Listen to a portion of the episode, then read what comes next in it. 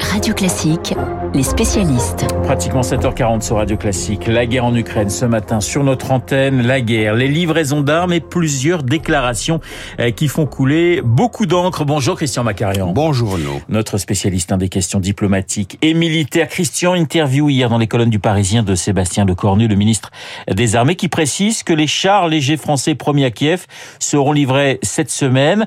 Est-ce que ces blindés peuvent avoir un, un impact sur le théâtre des opérations militaires? Ils sont la première vague d'une arrivée plus massive de blindés Oui. qui seront de les, les, les AMX-10 RC français, puisque c'est de ça dont il s'agit, seront bientôt complétés par euh, ou épaulés par des Léopard 2 allemands.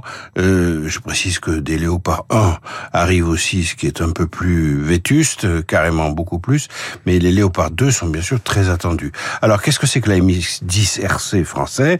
C'est un engin de renseignement euh, doté de capacités offensives réelles, donc un, très bon blindage, un canon de 105 mm, la capacité de rouler à plus de 60 km à l'heure sur des routes, donc ce- c'est extrêmement mobile, six roues motrices, euh, c'est un engin euh, qui a fait ses preuves sur la totalité presque de tous les champs où la France est intervenue, du Mali à l'Afghanistan en passant par l'Irak et le Kosovo. Alors, on ne connaît pas le nombre hein, exact, hein, toujours de, de, de chars légers que la France euh, va livrer à, à, à l'Ukraine, mais on a une petite idée ou pas du tout, Ben, au normalement, ça devrait être une première livraison d'une quatorzaine. Ouais. Euh, Mais ensuite, il y a un flou qui est entretenu par le ministre, qui a bien précisé, Monsieur Le Cornu, qu'il ne souhaitait pas donner des informations précises à l'adversaire. Alors, chars légers, mais pas de chars lourds hein, du côté de la France.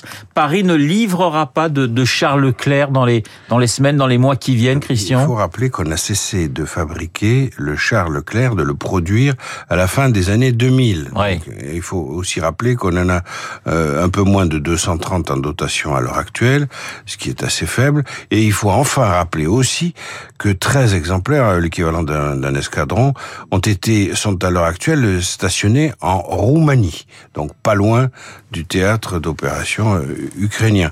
Donc tout ceci explique que euh, on n'a pas la capacité d'augmenter nos livraisons. Il faut aussi rappeler que le Charles Leclerc n'a pas été, c'est un euphémisme, un très grand succès d'exportation euh, français. Donc euh, euh, encore une fois, on va racler les fonds de tiroir. On arrête là. On livre des 10 RC et en quantité, je pense, assez significative. Sébastien Lecornu, toujours chez nos confrères du Parisien, également souligné que concernant les avions, la question n'était pas taboue. Alors, ça veut dire quoi concrètement, Christian?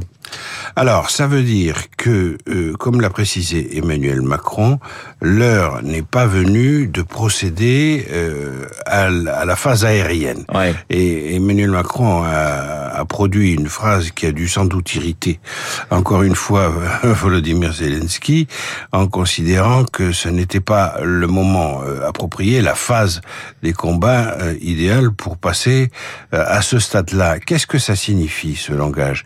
Ça signifie que livrer des avions, ce n'est pas une étape technique. Ça ne consiste pas à changer de type d'armement seulement.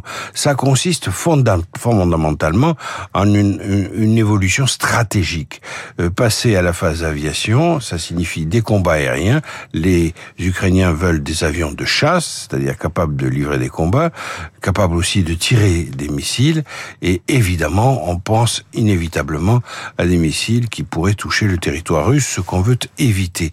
Donc l'aviation, c'est franchir un cran Oui. supplémentaire que ni les Français ni leurs alliés, pour l'instant, n'ont envie de franchir. Et enfin, dernier point, on pourra le franchir que quand les Américains eux-mêmes auront fait le premier pas, avec leurs fameux F-16, qui sont de loin les plus nombreux, euh, les plus disponibles euh, de ces des appareils de chasse possibles. Christian, venons-en à cette déclaration d'Anthony Blinken, hein, le chef de la diplomatie américaine, qui estime que la Chine serait prête à envoyer des armes à la Russie. Anthony Blinken, qui, euh, lors de la conférence sur la sécurité de Munich, ce week-end, a rencontré son homologue chinois. Oui, euh, le fameux monsieur Wang Yi, son homologue chinois, Euh, et il lui a exprimé clairement, Anthony Blinken, les inquiétudes très vives des États-Unis dans une phase où, comme on le sait, les États-Unis ont décidé de se montrer très offensifs, comme l'a montré l'affaire des ballons, Oui.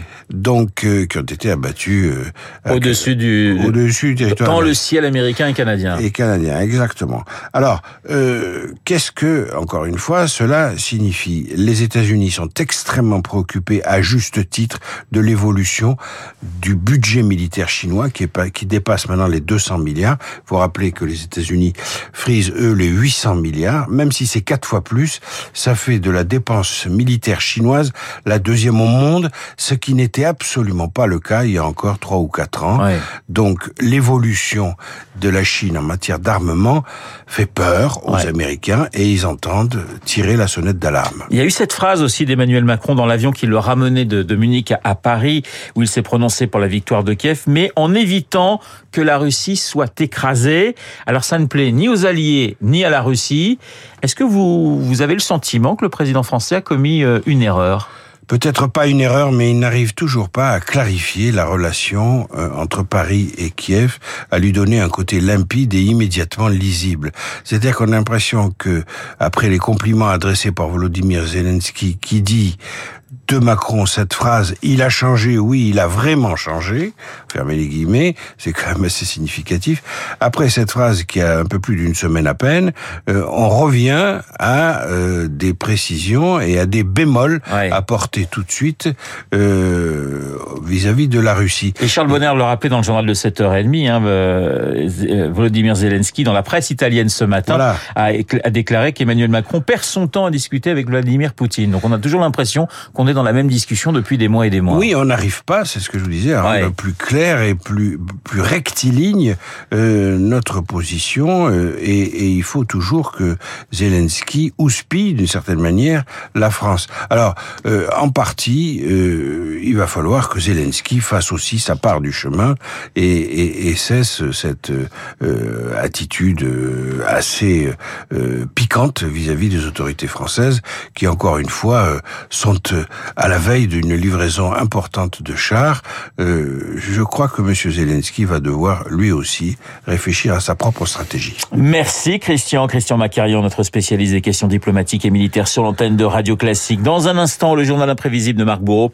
Marc qui nous emmène ce matin à la montagne, piste verte, piste bleue, rouge et noire avec le meilleur descendeur de la rédaction de Radio Classique, ski et planté de bâton dans moins de deux